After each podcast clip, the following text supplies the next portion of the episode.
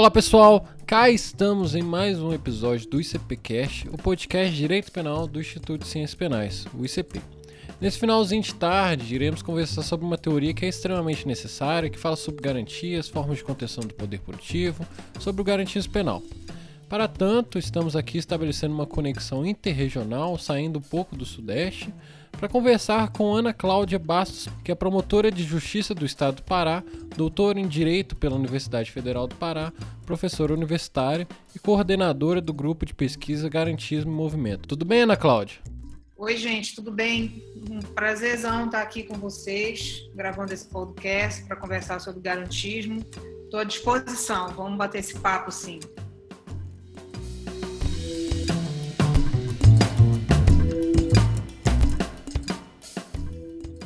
Lembrando que o ICP, o Instituto de Ciências Penais, foi fundado em 1999, durante encontro de diversos acadêmicos e profissionais das carreiras ligadas às ciências criminais.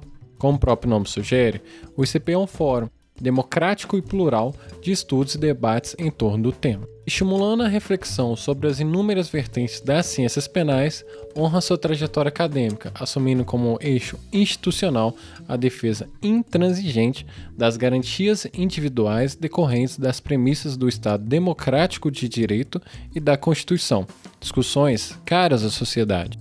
Através da produção acadêmica, organização de eventos e cursos, o ICP cada vez mais supera os limites geográficos de Minas e do Brasil, honrando a luta pelos valores que se propõe a defender. Fica o convite a todos os nossos ouvintes para que conheçam os projetos do Instituto. Vocês podem encontrar mais informações através das nossas redes sociais, no Instagram, arroba ou arroba ICPjovem, ou através do site icp.org.br. Venham conferir.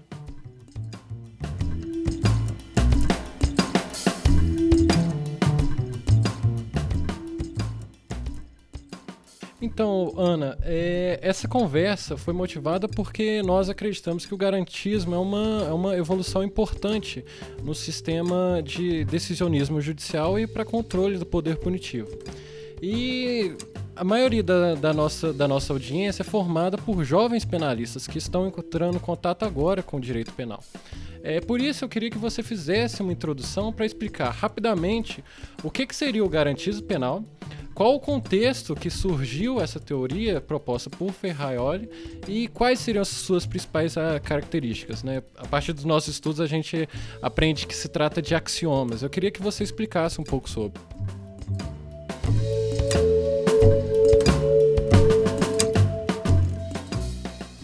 Então vamos lá, eu vou, eu vou começar pela tua segunda pergunta, é, o contexto. Muito embora se fale do termo garantismo é, numa realidade da França do século XIX, isso é destacado pelo professor Dario Hipólito, que é professor da Universidade de Roma, que inclusive foi quem sucedeu o professor Luiz Ferraioli na cátedra. Muito embora se encontre esse termo é, no século XIX na França, mas na verdade, da maneira como a gente conhece ele hoje, teoria do garantismo penal, ela é uma construção italiana, basicamente por obra do professor Luigi Ferraioli, e o contexto do surgimento disso a gente pode meio que delimitar nos anos 70, na Itália, em que houve uma, uma legislação de emergência é, para tentar dar conta de um suposto combate ao terrorismo. Então, com a desculpa ou com a justificativa de combater o terrorismo, e aqui eu coloco entre aspas essa palavra, é, o, houve uma legislação que, obviamente, tinha por objetivo reduzir as garantias. Né? Sempre é assim. Então, sempre se cria uma emergência, existe uma emergência, Zaffaroni já explica isso para a gente né, já há muito. Surge uma emergência e você apresenta o sistema penal ou a legislação penal como uma resposta, como algo que vai, é, é, como que não passe de mágica, resolver alguma questão relativa a crime, a violência e etc. E geralmente essa, esse pacote apresentado, ele obviamente atinge as garantias. E foi exatamente isso que aconteceu nessas legislações de emergência na Itália na década de 70. E Luigi Ferraioli ele integrou um grupo de pensadores, de, de, de filósofos, enfim, de intelectuais progressistas, que se colocou contra essa legislação de emergência e começou então a publicar textos, a pensar junto com outras pessoas uma forma de conter o avanço dessa legislação de emergência. Então ele começou a coletar vários textos, a escrever vários textos. E já no final da década de 80, para ser bem preciso, em 1989, ele publica uma obra-prima, né, que a gente chama no Capo Lavoro, que é o Direito e Razão, Teoria do Garantismo Penal. Então, o contexto foi esse e fez com que, então, ele pudesse refletir é, sobre que medidas ou de que forma o direito poderia reagir para evitar essa situação dessas legislações de emergência que comprometessem as garantias e que fizessem com que a gente voltasse a um período, é, é, é, enfim, em que a, a barbárie e a civilização, a civilidade e a barbárie, elas ficam por um fio. Né? A, a, garantia é exatamente aquilo que nos separa da barbárie. Então, a gente pode resumir esse contexto. Aí você me pede para dizer o que é o garantismo penal. Bom, obviamente que a gente não, ter, não teria como, né, nesse curto espaço, é, é, é, enfim, explicar mais do que o que seria o garantismo penal, mas se a gente pudesse resumi-lo numa expressão, eu vou usar uma expressão do próprio Ferraioli. Garantismo é a lei do mais fraco. La legge del più debole. Isso está lá no Direito e Razão, inclusive. Significa dizer que o garantismo é a lei do mais fraco? Ele é a presença do direito contra o poder desmedido. O garantismo é uma busca incessante de controle, de limite ao poder. Então, veja, no campo penal, a gente tem aqui um, um campo privilegiado para isso. No campo penal é onde a gente encontra muito claramente essa tensão entre a liberdade de um lado e o poder do outro. De todas as disciplinas jurídicas, não há dúvida de que é no direito penal que a gente encontra a sanção mais aflitiva, não é? Porque a gente está falando aqui de pena privativa de liberdade, que, como a gente sabe, sobretudo num país como o Brasil, né, em que o nosso sistema carcerário ele, ele é do jeito que a gente sabe muito bem que é, essa pena privativa de liberdade ela implica muito mais do que somente restrição de liberdade, que não é pouca coisa. Né? Então, é uma forma de você controlar o exercício do poder. E aí você me pergunta é, quais seriam as principais características dessa teoria. É, bom, Ferraioli constrói de uma forma extremamente uh, analítica, até porque é preciso deixar claro que o Luiz Ferraioli não é um penalista, ok, gente? Ele não é um penalista, ele não é um processualista penal, ele não é um criminólogo, ele não faz dogmática penal, ele não faz política criminal, ele é um filósofo do direito, é professor de filosofia do direito. Então é preciso que isso fique bastante claro para a gente. Então, ele vem da filosofia analítica, e ele constrói uma teoria axiomatizada do direito por meio de axiomas que a gente pode traduzir na nossa linguagem como os nossos princípios. Ele constrói um sistema de garantias que ele vai chamar de SG, sistema garantista, onde ele vai articular condições para que a pena seja aplicada. Então, são condições para o exercício do poder punitivo. Ele vai articular delito, pena e processo, por meio de garantias, numa relação em que um praticamente deriva do outro. Então, ele vai colocar para nós 10 condições, que ele vai chamar de axiomas. Ele vai dizer: ó, não há pena sem crime, não há crime sem lei, não há lei sem necessidade, não há necessidade sem ação, não há ação sem ofensa, não há ofensa sem culpa, não há culpa sem juízo, não há juízo sem acusação, não há acusação sem prova e não há prova sem defesa. Então ele vai articular essa estrutura que para ele vai ser inegociável. Eu só vou conseguir aplicar uma pena se eu passar por todas essas esses obstáculos que eu vou colocar aqui entre aspas e, e não e não impunemente, porque depois eu vou voltar a, a isso. Então, basicamente é isso. Basicamente é a construção de uma teoria em que impõe limites ao poder por meio da, do asseguramento de garantias, do cumprimento de regras do jogo. Não significa dizer que não se vá punir, significa dizer que se vai punir desde que todas essas regras sejam criteriosamente respeitadas. E isso me leva à segunda pergunta, Ana, porque é, parece que no sistema judiciário brasileiro, o sistema do ordenamento jurídico brasileiro, existe uma disputa entre as pessoas que defendem o garantismo, as pessoas que se dizem garantistas e as pessoas que é, tratam o garantismo como se fosse uma forma de é, impossibilitar a punição, no sentido de que o garantismo é, garantir, é, o, o, garantismo é, asseguraria uma impunidade a essas pessoas. Você já começou a falar sobre essa situação. Eu queria saber como que no ordenamento jurídico é, ele vem sendo aplicado, se é, é, é, possível pensar o, o garantismo dentro do ordenamento jurídico brasileiro ou realmente essas pessoas que colocam, têm uma visão até, pode-se dizer, maniqueísta, é, se é, é, é, elas estão corretas, qual, qual, qual a sua opinião em relação a elas?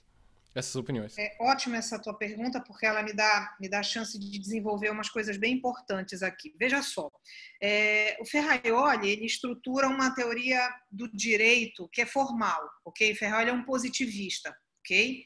Muito embora ele não seja é, um positivista como Kelsen, ele se autodefine como um positivista crítico, mas ele vem do positivismo.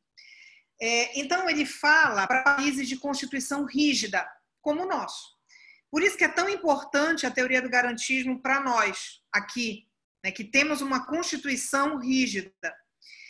É, é interessante a gente prestar atenção para algumas coisas. Por exemplo, se a gente pegar os axiomas do Ferraioli, que foram aqueles que eu falei brevemente aqui, estão traduzidos em alguns princípios que a gente já conhece. Né? Os estudantes de direito, mesmo nos primeiros semestres do curso, logo que tem contato com direito penal, já começam a ouvir falar, pelo menos, do princípio da legalidade, por exemplo. Né? E depois, quando a gente aprofunda o estudo, a gente vai conhecendo o princípio da ofensividade, por exemplo, da culpabilidade, princípio é, dispositivo que funda o sistema acusatório, ampla defesa, presunção de inocência. Isso são, são coisas que não são estranhas para nós. E não são estranhas porque elas estão na nossa Constituição. Então, o que eu quero dizer com isso é que, no fundo, nada mais é do que seguir o que está no artigo 5 da Constituição da República. Veja, a nossa Constituição, no artigo 5 é, é, ela é muito emblemática, porque ela ali ela abraça, ela congrega é, o núcleo liberal dos direitos fundamentais. Então, quando a gente estuda a teoria dos direitos fundamentais do Ferraioli, é, e depois eu vou voltar um pouquinho nisso, a gente estuda que tem um núcleo liberal não é? e que tem um núcleo social dos direitos fundamentais. O núcleo liberal é, a, é aquela categoria de direitos que a gente herda lá da Revolução Francesa. É aquela categoria de direitos para impor limite ao poder punitivo do Estado, ao poder do Estado. Então, Ferraioli é alguém que, ao tempo, a todo tempo, ele vai ter medo, vamos dizer assim, do poder. Para ele, todo poder tende ao abuso. Não existe o bom poder. Poder tende ao abuso. Então, se ele tende ao abuso, ele tem que ser controlado. E o núcleo liberal, ele controla o poder por meio de, do que o Ferraioli vai chamar de expectativa de não lesão. Então, eu espero do Estado que, por exemplo, agora eu estou fazendo esse podcast aqui na pandemia com vocês dentro da minha casa. Então, eu espero, sinceramente, que nenhum representante do Estado vai entrar aqui na minha porta, meter o pé na minha porta para dizer que vem fazer uma busca de qualquer coisa aqui dentro.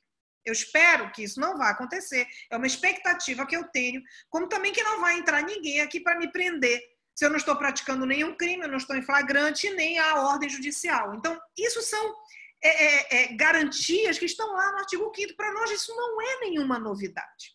Mas aí a sua pergunta é muito interessante porque você diz, então por que, que nós temos tanta dificuldade? Pode dizer que hoje em dia você defender a Constituição é praticamente é, é um ato quase de subversão, né? Você dizer que você defende a Constituição é quase subversão.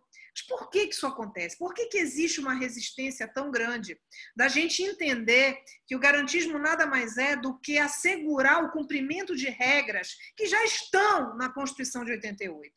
É porque a nossa tradição, sobretudo a nossa tradição penal, ela é extremamente autoritária, ok? Há excelentes livros, trabalhos muito bons que falam disso e que vão mostrar que desde 1500 a gente tem uma coisa muito complicada na história do Brasil que começa com a escravidão. Então, a estrutura penal, o, o, direito penal e o processo penal brasileiros, o tempo todo foram construídos para gerir essa questão que vem da escravidão. Então, se a gente pensar, por exemplo, no primeiro Código Penal do Império, se a gente pensar, por exemplo, na criminalização da capoeira, da capoeiragem, isso já foi crime. Porque era uma forma de você conter aquela massa de pessoas, dos negros libertos, por exemplo. Então, a nossa tradição é autoritária, ela é baseada na escravidão, ela é baseada no patrimonialismo, ela é baseada é, no estamento, numa divisão muito grande de classes, e o direito penal sempre funcionou como forma de gerir. Então, é obviamente autoritária. As nossas instituições são conservadoras.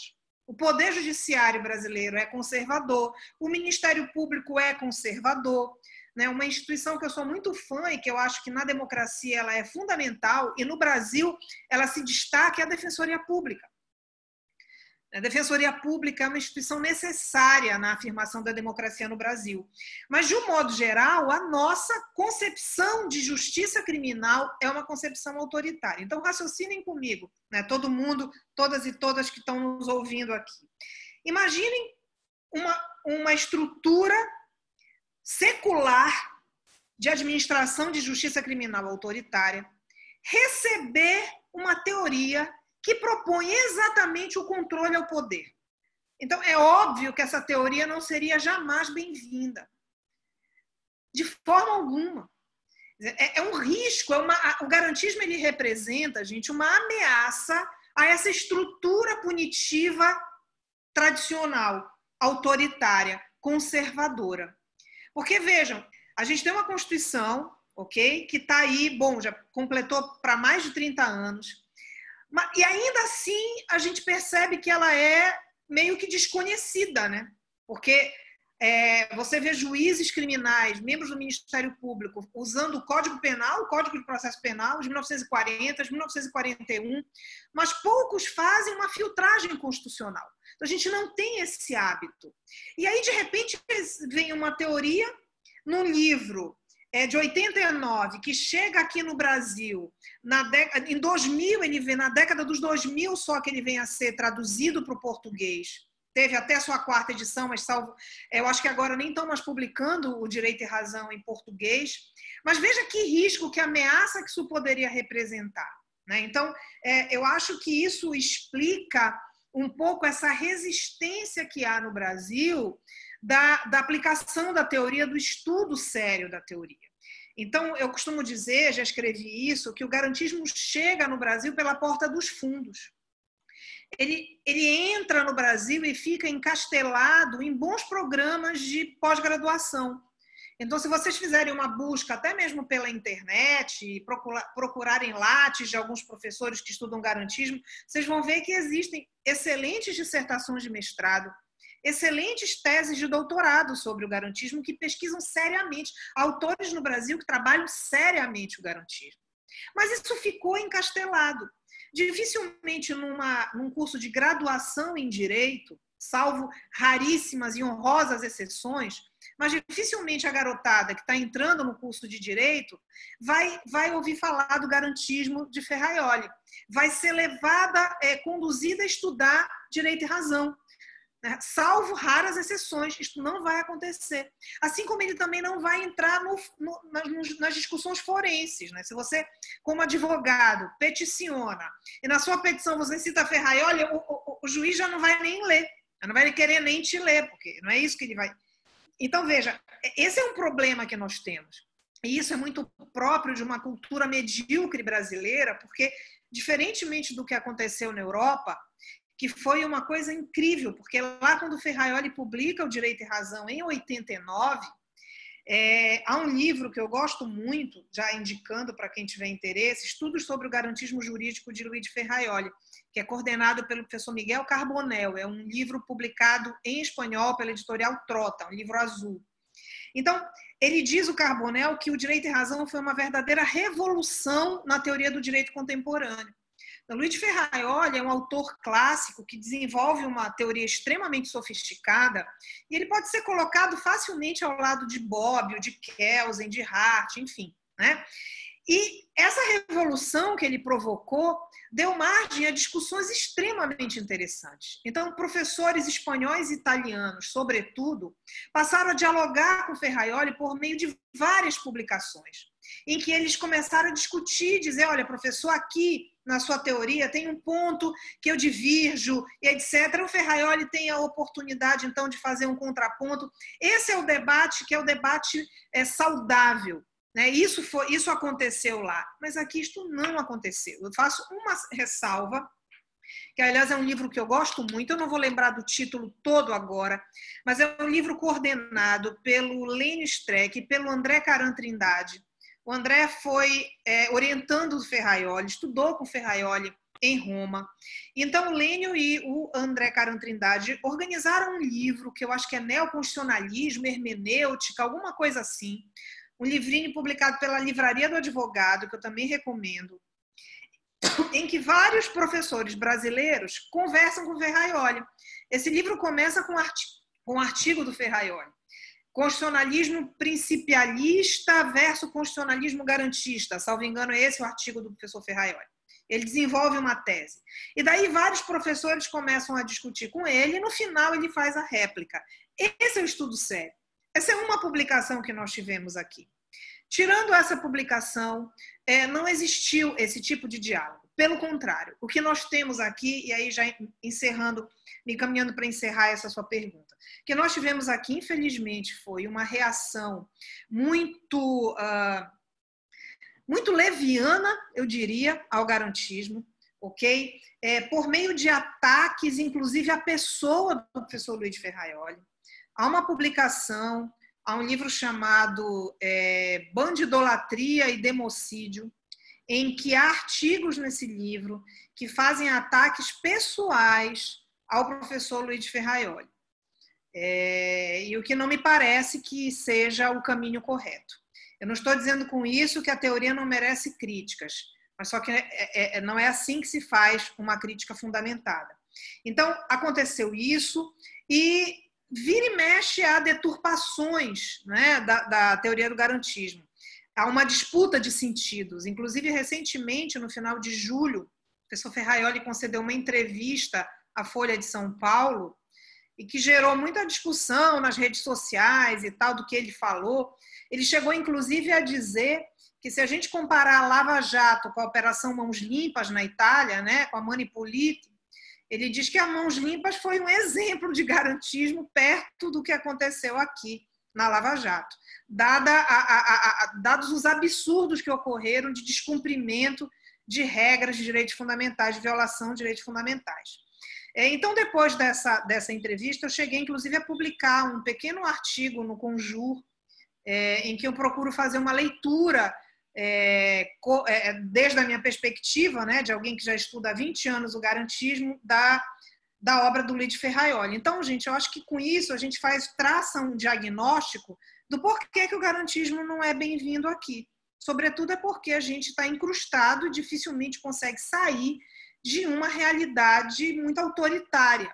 Só para dar um exemplo, é, numa das reformas do Código de Processo Penal, que é de 41, que é um código ainda inquisitorial, mentalidade inquisitória que domina esse país, como diz muito bem o Jacinto Coutinho, vocês devem recordar que houve alteração é, no artigo 212, que diz respeito à questão da, do, do, juiz só poder fazer perguntas suplementares. Né? Então, a, a partir de então, quando começa uma audiência, o juiz deve dar primeiro a palavra para as partes, né? Se for uma testemunha de acusação, primeiro o Ministério Público pergunta, a defesa, etc. E o juiz, eventualmente, faz perguntas suplementares. Teve tanta resistência que houve juiz, eu cheguei a fazer audiência com um juiz que disse: não, mas não é isso que está escrito aqui. Aqui está dizendo apenas que o Ministério Público pode fazer perguntas diretamente para a testemunha, mas não está dizendo que eu não faço primeiro. Então, ele, não, ele, ele deu a interpretação que ele quis para fugir da, da, Constituição. Então, é, é assim que a coisa funciona aqui. Ao invés da gente interpretar as novas mudanças legislativas de acordo com a Constituição, não, a gente quer pelo fazer exatamente o contrário. Né? Então, parece que essa é a leitura, pelo menos a que eu, a que eu tenho. E Ana, eu procurei aqui, o livro chama Garantismo, Hermenêutica e Neoconstitucionalismo, que é da Livraria do Advogado, é um livrinho roxo. Um debate com o Luiz Ferraioli. É, dá pra ver que os autores aqui são, são, são bastante competentes, né? Que é o Streck, o Adran Caran e o Alexandre Moraes da Rosa, que eu conheço assim mais é, pontualmente. Mas, Ana, eu queria te perguntar, é, já, já trazendo sobre essa situação que você comentou, porque realmente é, é, o que você falou sobre as, as decisões não serem é, baseadas ou, ou, sustentadas a partir da Constituição é uma coisa que assusta. Porque, é, como advogado, a gente percebe que quando você é, cita princípios, parece que você está enchendo a peça no sentido de que a pessoa não vai ler, a pessoa fica, a peça fica, fica robusta demais e acaba prejudicando no, no momento da decisão judicial.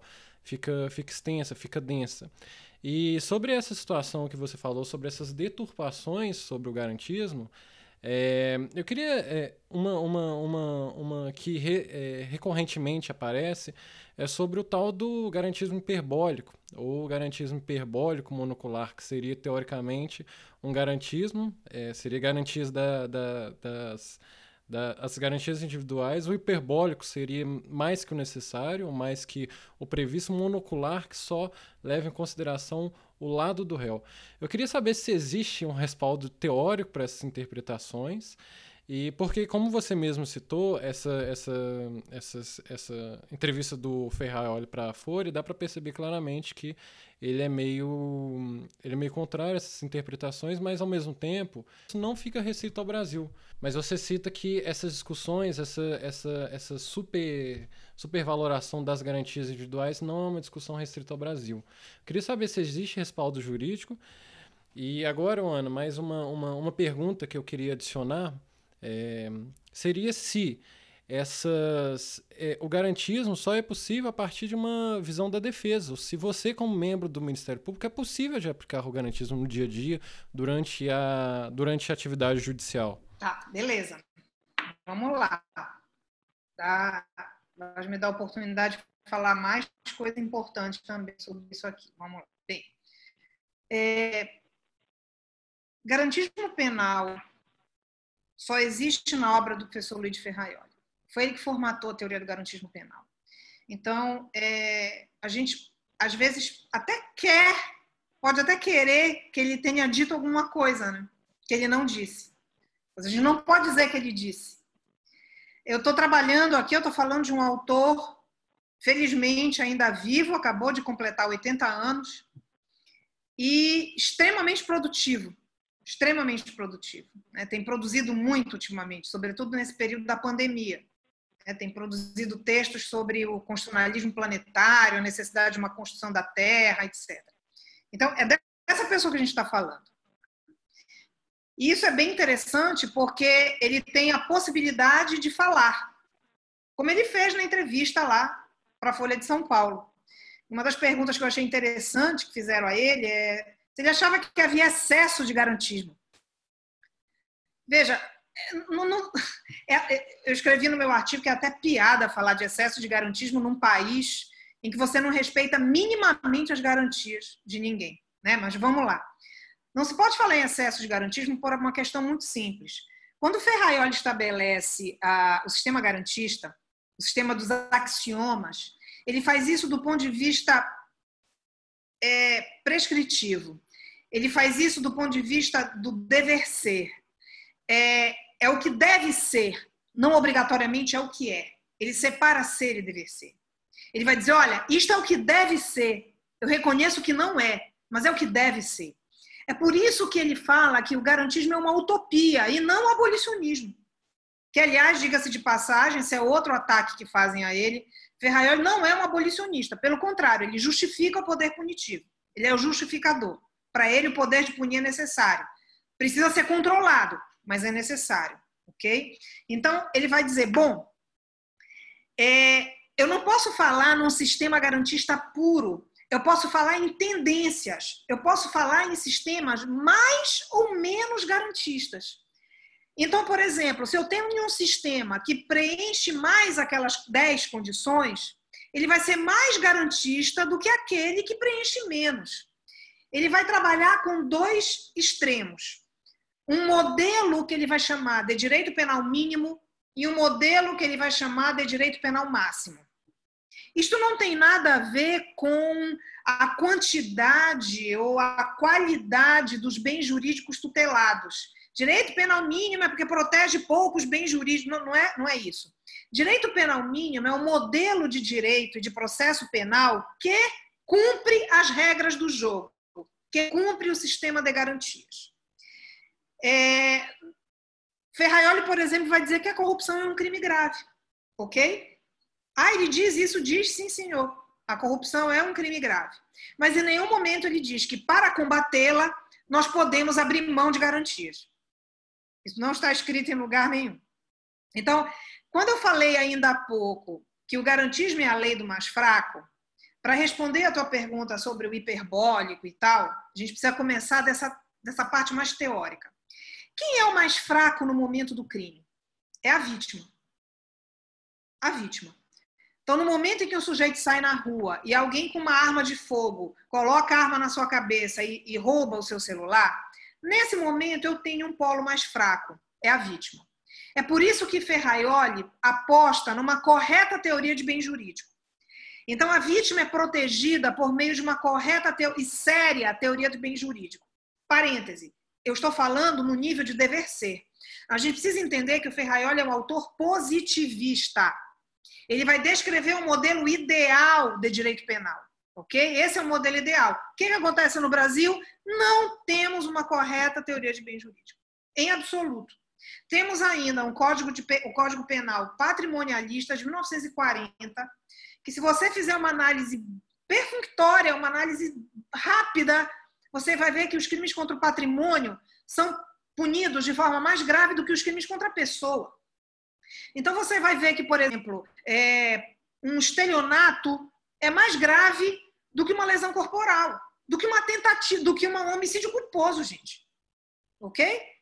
Então, é, um homicídio culposo no trânsito, essa para mim é uma das coisas mais bizarras da legislação penal brasileira, pelo fato da gente não ter uma reserva de código, que é outra coisa que Ferraioli insiste. Tem que ter reserva de código em matéria penal. Não pode ficar tendo legislação extravagante. São essas legislações extravagantes que comprometem todo o sistema e que rompem com as garantias. Aí você vê, ah, vamos resolver a questão do trânsito, da segurança viária no Brasil. Quer resolver, meu amigo? Então vamos lá. Vamos construir estradas que prestem né, no país, vamos combinar. Né? Eu sou do norte, o norte é uma realidade diferente do sudeste e do sul. Né? Então, eu já trabalhei nos interiores aqui do estado do Pará. Então, Deus o livre as estradas do, do meu estado. O, a, o, tipo de conservação, o sujeito é um sobrevivente realmente para transitar em estrada que não tem sinalização, que não tem asfalto, que não tem visibilidade, mas aí a culpa é, é colocada em cima do motorista que eventualmente pratica.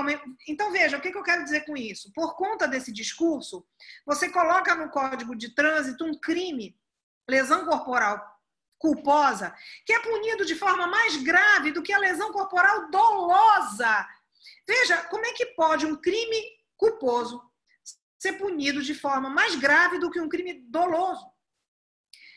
Eu, eu brinco com os meus alunos, digo assim, olha, se Deus livre vocês atropelarem alguém e essa pessoa ficar com ferimento leve, uma lesão leve, chegar na frente do juiz, você vai dizer, olha, doutor, eu quis, viu? Eu vi aquela pessoa, eu mirei, fui, bati porque eu quis.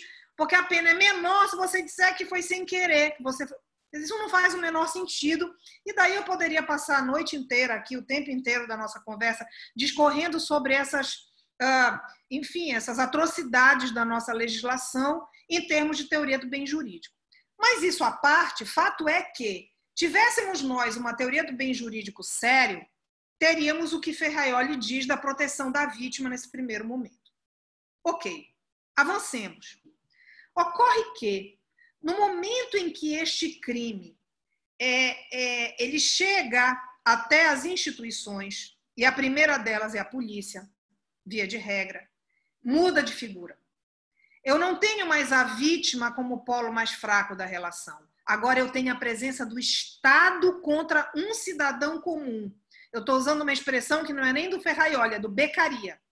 Beccaria, lá nos delitos e das penas, vai dizer: o processo penal é a reação de todos contra um cidadão comum. Não interessa se esse cidadão é rico, se esse cidadão é pobre, a, a, a, a deboleza dele, para usar o termo né, italiano aqui do, do Ferraioli, a fragilidade dele, ela advém da própria condição dele de investigado, de processado, de réu, de acusado e de condenado. Então, no momento do crime, o mais frágil é a vítima, ok. Mas no momento da investigação, o mais frágil é o investigado. No momento do processo, o mais frágil é o réu. E no momento da execução da pena, o mais frágil é o condenado. Então, toda estrutura garantista, ela é feita para proteger este que é o mais frágil. Aí, bom, vamos lá. Esse termo é, hiperbólico monocular, eu li por meio de um artigo do professor Douglas Fischer, em que ele desenvolve um pensamento, em que ele desenvolve uma tese, em que ele defende uma teoria que ele mesmo reconhece criada por ele próprio, que ele deu este nome, chamada garantismo penal integral. O Ferrari não usa essa palavra. Ele mesmo, Douglas Fischer, reconhece que o professor Ferrari não usa essa expressão. O que o Douglas diz, o que o professor Douglas diz é que nós, que eu vou, eu vou chamar aqui de garantistas raiz, vamos dizer assim, fazemos uma leitura errada da obra do professor Ferraioli.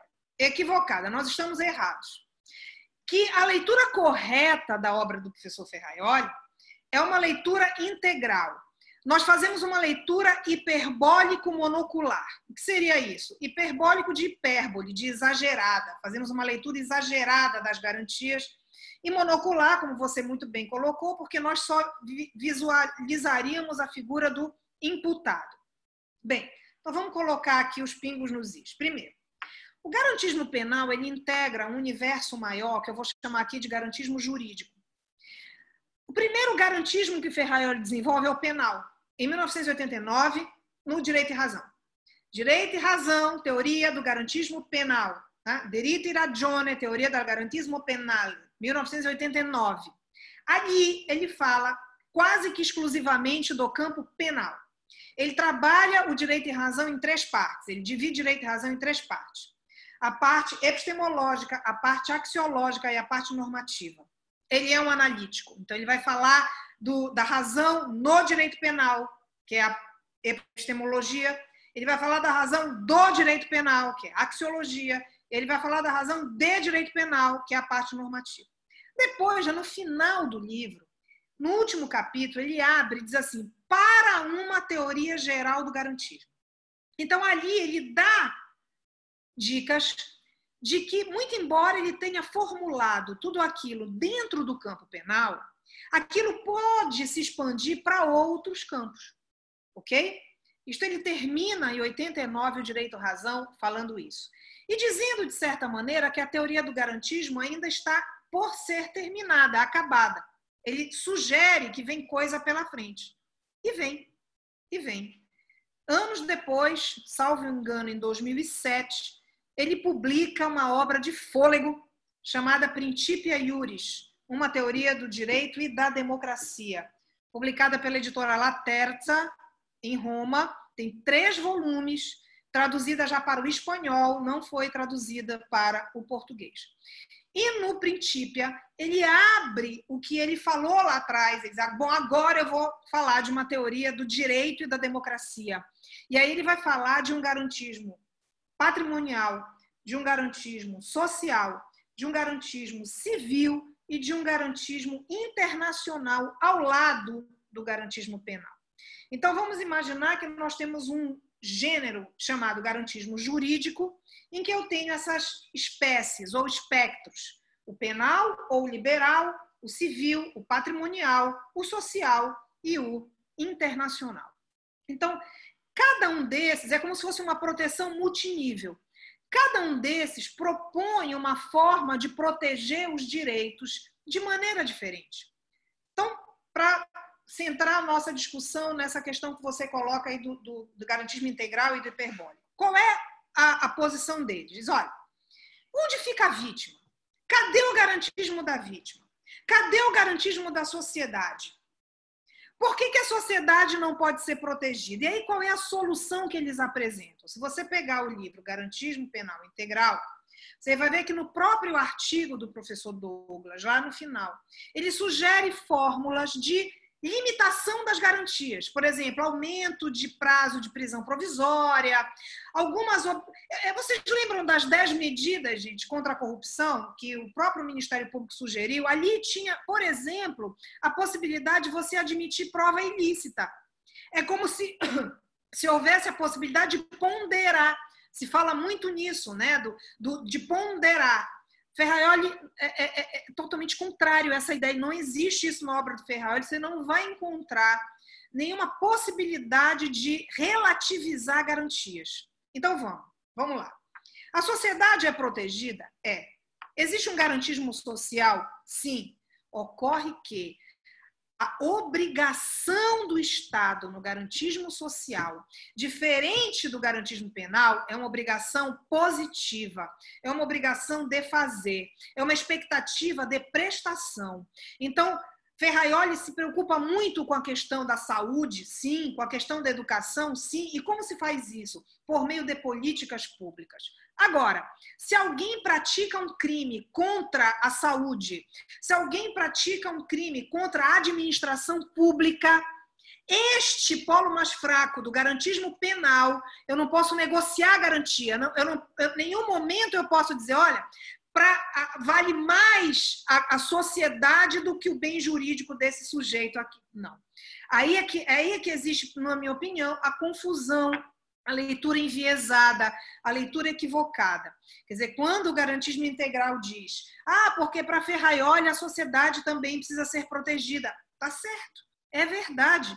Só que em nenhum momento ele diz que para a sociedade ser protegida, muito embora Ferraioli não use esses termos, sociedade, povo e tal, eu estou aqui é, usando uma licença poética, é, ele jamais vai dizer, e para fazer isso eu posso relativizar garantias penais. Não cada um no seu quadrado, vamos dizer assim. Ele é um analítico. Então, desde o meu ponto de vista, é, não, não encontra ressonância na obra do Ferraioli essa tese de que para você proteger o coletivo, você pode abrir mão do individual, ou você pode comprometer garantias individuais. Pelo contrário, você vai ler a obra do Ferraioli, em nenhum momento ele autoriza qualquer tipo de relativização das garantias que ele propõe nesse sistema axiomatizado. Não, eu fico lembrando da situação que você comentou logo no começo, que o Ferraioli fala sobre a Operação Mãos Limpas ou sobre a Lava Jato. Inclusive, teve uma decisão do TRF que falava que a Lava Jato não era uma operação comum, que poderia, inclusive, se pautar por outros princípios, né? não precisava seguir as regras do caso comum. Mas agora, Ana, é, porque a gente fala muito sobre o garantismo, sobre é, a importância do garantismo, só que eu queria saber se existem críticas, porque por mais que o Douglas Fischer ele traga essa situação acerca do garantismo hiperbólico monocular, outras pessoas até tragam, existe muita crítica com base na ciência, que isso é totalmente aceitável, no sentido de que, olha, se você apresenta argumentos, nós podemos discutir. E, igual você falou também, o Ferreira é totalmente aberto. Queria saber agora, a partir da senhora, se existe uma, uma, uma crítica em relação ao, ao garantismo, se ele, se ele consegue é, conter esse decisionismo judicial, a limitação do poder punitivo, como que a senhora vê é, as críticas, os pontos negativos? Tá, vamos lá. Eu queria voltar um pouquinho, que eu, eu anotei aqui uma, uma pergunta tua que eu acabei não respondendo, aí depois eu entro nessa. Você falou muito bem, assim, como é que eu faço, por exemplo, promotora de justiça, né? E, de repente, existe uma visão de que quem usa a teoria do garantismo é a defesa. O garantismo só serve para a defesa. Então, é bom a gente desconstruir isso, né? É, são certos mitos que se coloca é, que comprometem muito a validade né, e a, a, a seriedade da coisa. Não, a teoria do garantismo é, sobretudo, uma teoria constitucional. Então, é, todo mundo tem que usar porque está na Constituição. Não é visão de defesa, é cumprimento de regra do jogo. Então, como promotora de justiça, como é que funciona? Como é que eu faço?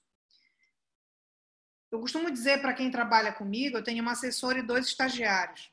Eu digo, olha, gente, aqui Quando chega um inquérito policial, porque o que chega no gabinete do promotor é um inquérito, a gente começa a partir de informações que vêm da polícia. Né? Essa é a estrutura investigativa aqui no Brasil. Essa pessoa que está aqui, ela é inocente. Ela não é inocente porque eu acho bonitinho, porque eu quero que ela seja inocente, ou porque eu acho que ela é santa, ou coisa que valha. Ela é inocente porque a Constituição diz que ela é inocente. Ela é inocente porque existe um princípio na Constituição que vai dizer que ela só vai ser culpada depois que uma sentença penal condenatória transitar em julgado. Então, ela vai ser tratada aqui na promotoria como inocente. E o que significa tratar esta pessoa como inocente? Cumprir as regras do jogo. A gente pode denunciar? Pode e deve, mas com base em prova lícita, com enfim, com base em fato que seja efetivamente a descrição de um crime. Eu recebo muito lá na promotoria inquérito que chega como estelionato, que quando eu vou ver é o ilícito civil. É o descumprimento de um contrato. Outro dia chegou uma situação lá descrita como estelionato, e na verdade era um descumprimento de contrato. Era uma pessoa que tinha feito uma compra numa loja dessas de modulado, de móveis, e ela comprou parcelado, chegou a pagar várias parcelas e o sujeito não entregou o produto. Não entregou, simplesmente não entregou. E a pessoa foi na polícia e simplesmente fizeram, lavraram um inquérito policial por estelionato. Não é estelionato, quer dizer, não, não existe mais dívida, não existe mais descumprimento de contrato.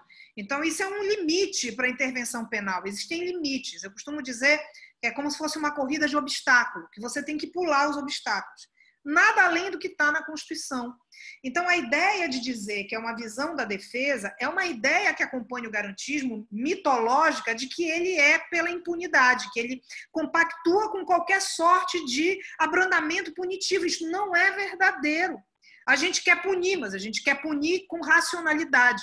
A gente quer punir protegendo, defendendo, garantindo e respeitando as regras do jogo que estão na Constituição. Se a gente vai jogar aqui um jogo de tabuleiro, antes de começar a jogar, a gente lê a regra. Olha, a regra é essa. Não pode invadir a casa do outro, não pode pular duas casas, pode... isso é regra, está aqui a regra do jogo. É igual ao processo penal, é um jogo e eu tenho regra. E essa regra está na Constituição. E eu não posso pular, e eu não posso descumprir. É simples assim. Então, é, essa, essa, essa acusação, ela precisa ser, a gente precisa desmitificar isso, né? A gente precisa entender que é punição com base nas regras do jogo. Agora, tem crítica? Sim, várias. Veja, é uma teoria complexa. É, é uma teoria. Uh, o Ferraioli é um autor extremamente denso. Ele fala de teoria política, ele fala de filosofia do direito, ele fala de epistemologia penal, no Principia Iuris, ele abre isso mais ainda, em vários outros textos que ele publica. É, eu mesma fiz uma crítica pontual à teoria do garantismo na minha tese de doutorado. O que, que acontece? Pelo fato do garantismo ser uma teoria positivista, de certa forma, Ferraioli ainda acredita no fantasma da discricionariedade. De que forma? Diferentemente do Kelsen, que na teoria pura do direito, lá no capítulo oitavo, ele praticamente, ele praticamente não, ele diz com todas as letras, né? diz, olha, é, decidir não é um ato de conhecimento, decidir é um ato de vontade. Teoria do direito não tem nada a ver com isso. Ele meio que lava as mãos, olha, isso não é um problema da teoria do direito. O que, que o juiz vai fazer com esse caso não é um problema da teoria do direito. Isso é um problema da política judiciária, teoria do direito não tem nada a ver com isso. Existe uma moldura e o cara pode pintar da forma que ele quiser, eu lavo as minhas mãos e pronto. O Ferraioli não fez isso. Ele não lavou as mãos, muito pelo contrário. Ele faz um trabalho praticamente hercúleo de tentar conter a discricionariedade judicial. Ferraioli está muito preocupado, e não é pouco, com a discricionariedade do juiz. A questão, na minha opinião, é que o caminho que ele aponta na minha opinião, é um caminho complicado, porque ele aponta o caminho da precisão semântica. Ele acha que você consegue fazer isso, por exemplo, com precisão semântica, com o princípio da taxatividade. Amarra o juiz com um tipo penal bastante claro. Não estou dizendo que isso não é necessário. Isso é necessário, mas isso não é o suficiente, porque palavra não prende sentido. E ele mesmo, ao fim e ao cabo, acaba concordando com isso e vai dizer: olha, vai ter um momento em que o juiz não vai ter para onde sair e ele vai ter que agir com discricionariedade. É o que ele chama de poder de disposição do juiz. Então, essa foi uma crítica que eu particularmente fiz na tese de doutorado. Há outras. Esse livro que eu falei no início, Estudos sobre o Pensamento de Luiz Ferraioli, coordenado pelo Carbonel, a maior parte da, das críticas que ele recebe dizem respeito ao fato do garantismo ser uma teoria positivista e separar moral e direito. Professor, como é que o senhor separa moral e direito em plena época de neoconstitucionalismo? Como é que o senhor separa moral e direito, mas defende uma, uma, um conteúdo material da Constituição? Como é que o senhor separa moral e, de, e direito e, e, e, separa também validade e vigência? Então, são certas ah, aporias, são certas ciladas que os outros professores criticam né? e vão atrás dele, sobretudo por conta dessa raiz positivista muito forte do garantismo. Mas eu vou confessar a vocês que, saindo desse aspecto da teoria do direito, eu nunca vi nenhuma crítica bem fundada no aspecto penal da teoria. Pelo contrário. Até mesmo a galera da criminologia crítica reconhece, reconhece que é uma tese absolutamente bem fundada. Qual é a crítica criminológica que se faz ao garantismo? A crítica criminológica que se faz é assim: ah, Ferraioli é um justificador. Ferraioli fundamenta o poder de punir. Tudo bem, você até pode dirigir essa crítica ao garantismo, mas esse é um pressuposto dele, entende? Esse é um pressuposto. É, é, é, interessante uma discussão entre um garantista e um abolicionista. Como é que eu poderia colocar o Ferraioli e o Zaffaroni, por exemplo, para conversar? Inclusive, Ferraioli cita Zaffaroni, Zaffaroni cita Ferraioli. O Zaffaroni, embora é, proponha um modelo né, é, é, a caminho de um abolicionismo, mas ele é um penalista, ele escreve dogmática. Então, existe sim um ponto em que a gente pode conversar, que é na redução de danos, que é no modelo de direito penal mínimo. Então, até as críticas criminológicas, elas reconhecem que, do ponto de vista teórico, é muito fundamentada a teoria do garantismo penal. Eu não conheço nenhuma crítica bem fundada ao aspecto penal do garantismo. Eu conheço críticas bem fundadas ao aspecto da teoria do direito, em que, em que ele faz esse diálogo aí do direito com a moral, aí ok. Mas do penal, o que eu conheço são essas críticas que, que, que são aqui do Brasil, mas que não são privilégio nosso. Em outros países também se procura dizer ah, o garantismo é uma favor à impunidade, e para mim isso é leitura enviesada. Então não vejo isso como uma crítica bem fundada. Não, é muito interessante o que você falou, porque eu e Pedro a gente sempre dá uma lida nas teses ou a gente para elaborar o roteiro, e a gente uma das perguntas que o Pedro tinha proposto foi exatamente acerca qual a relação do garantismo com o abolicionismo que muitos, até abolicionismo, abolicionistas determinam que o garantismo seria um caminho para se chegar lá, pelo menos um caminho menos viável. Por mais que tenha essa situação acerca da justificação, acaba que poderia ser um caminho a ser alcançado para eventualmente chegar é, num, num, terreno perfeito seria o abolicionismo. E eu, eu é, durante a leitura dessa tese eu percebi que você, você é, propõe, eu não sei se a tese é de 2011, se não me falho engano, então talvez já tenha alguma atualização de pensamento, mas você propôs através da hermenêutica é, de Gadamer, Gadamer ou do Ork para é, trazer, para minimizar essa discricionalidade, né? porque eu também consigo perceber isso, que o, o, o garantismo ele ele acredita na bondade do juiz. Ele, é, ele permite o discricionar, a discricionalidade ainda. E Ana, agora é, partindo para a parte final, eu queria que você fizesse um compilado sobre, sobre o que você disse, a importância, o que você achou dessa conversa e, aproveitando, queria que você indicasse uma obra para os nossos ouvintes que tragam é, conhecimentos humanistas, uma obra, um filme, peça de teatro, uma pintura, quem sabe, fica a seu cargo. Bom, é, bem, eu quero agradecer mais uma vez a oportunidade. Eu acho que é sempre muito importante a gente falar sobre isso, porque o garantismo está na ordem do dia. É, e o que me deixa mais angustiada né, é que existe uma disputa de sentido muito grande em torno do garantismo. É, disputa de sentido que vem, inclusive, de conversa de mesa de bar. É, eu, eu, disse nesse artigo que eu escrevi que o garantismo é a geni do processo penal brasileiro, né, porque todo mundo joga pedra na geni. Mas na hora que convém, no instante ele passa a ser alguma coisa, né? Que, bom, aí eu tenho. Ah, agora eu quero. Então, ao fim e ao cabo, o que eu estou querendo dizer é respeitar a regra do jogo para todo e qualquer um é a única saída que nós temos, gente. O que o garantismo propõe é algo que, que fora dele, a gente, a gente vai passar para a barbárie. Se a gente ultrapassar esse limite das garantias, a gente volta para a barbárie, a gente sai da civilização. As garantias, eu insisto nisso, é a linha demarcatória entre a civilização e a barbárie. Então aí você fica, eu, eu fico muito confortável de falar o que eu estou falando, porque eu sou promotora de justiça e faço isso. Então eu, eu fico, de, eu parto de um lugar que para mim é, é, bem confortável. Não interessa quem é o, o acusado, enfim, não interessa. Aqui eu tenho regra que vai ser cumprida para um, que vai ser cumprida para o outro. O que, o que parece que, que, que a coisa patina é quando você usa um discurso, ah, para um funciona, para outro não funciona.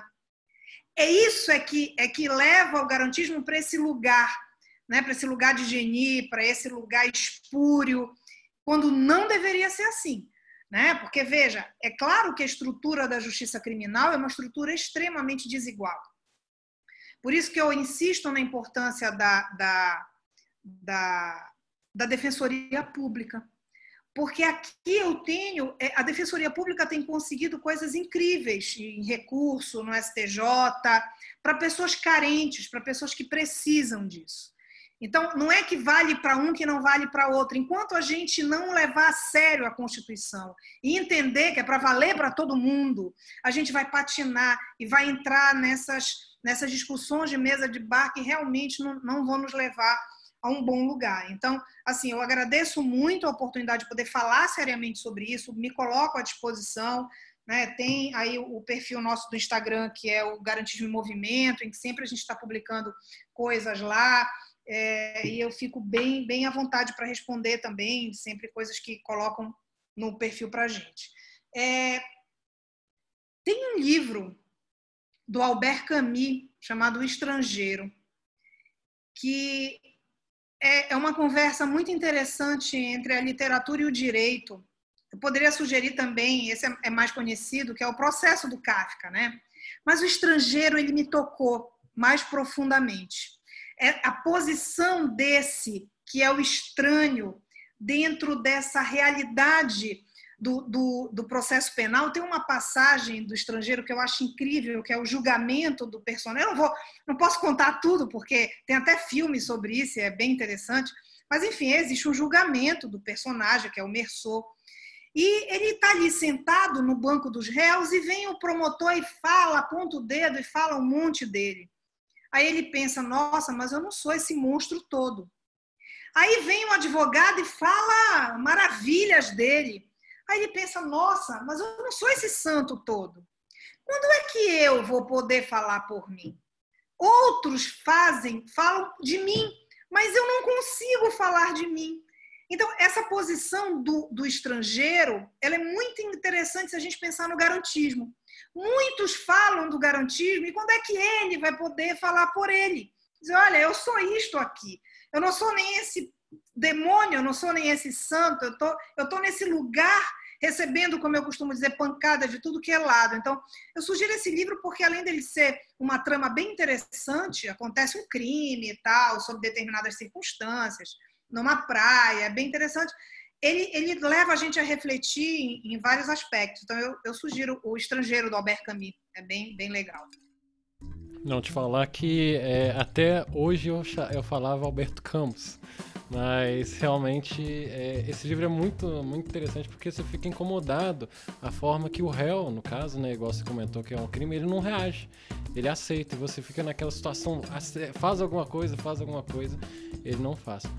Mas eu queria lhe agradecer, Ana. É, a conversa foi muito boa. É, tenho certeza que esse podcast serve pelo menos uma introdução para os alunos, para as pessoas que estão ouvindo ao garantismo e a gente espera contribuir para que mais pessoas se, tornam, se tornem garantistas ou, pelo menos, é, consiga construir um debate crítico acerca da teoria. Fico muito feliz de estar tá conseguindo trazer, da gente conseguir trazer uma pessoa fora desse eixo, né, Sudeste, para fazer uma construção extremamente necessária acerca do tema, né? Um debate crítico, essencial é, acerca do tema.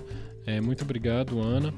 E eu reitero o convite que foi feito aos nossos ouvintes é, logo no começo do episódio, que é visitar nossos projetos através das nossas redes sociais, que através do Instagram é o Ciências Penais ICP e o arroba ICP Jovem. E também tem um site, é icp.org.br. Fica o convite aos nossos ouvintes. Muito obrigado e até a próxima.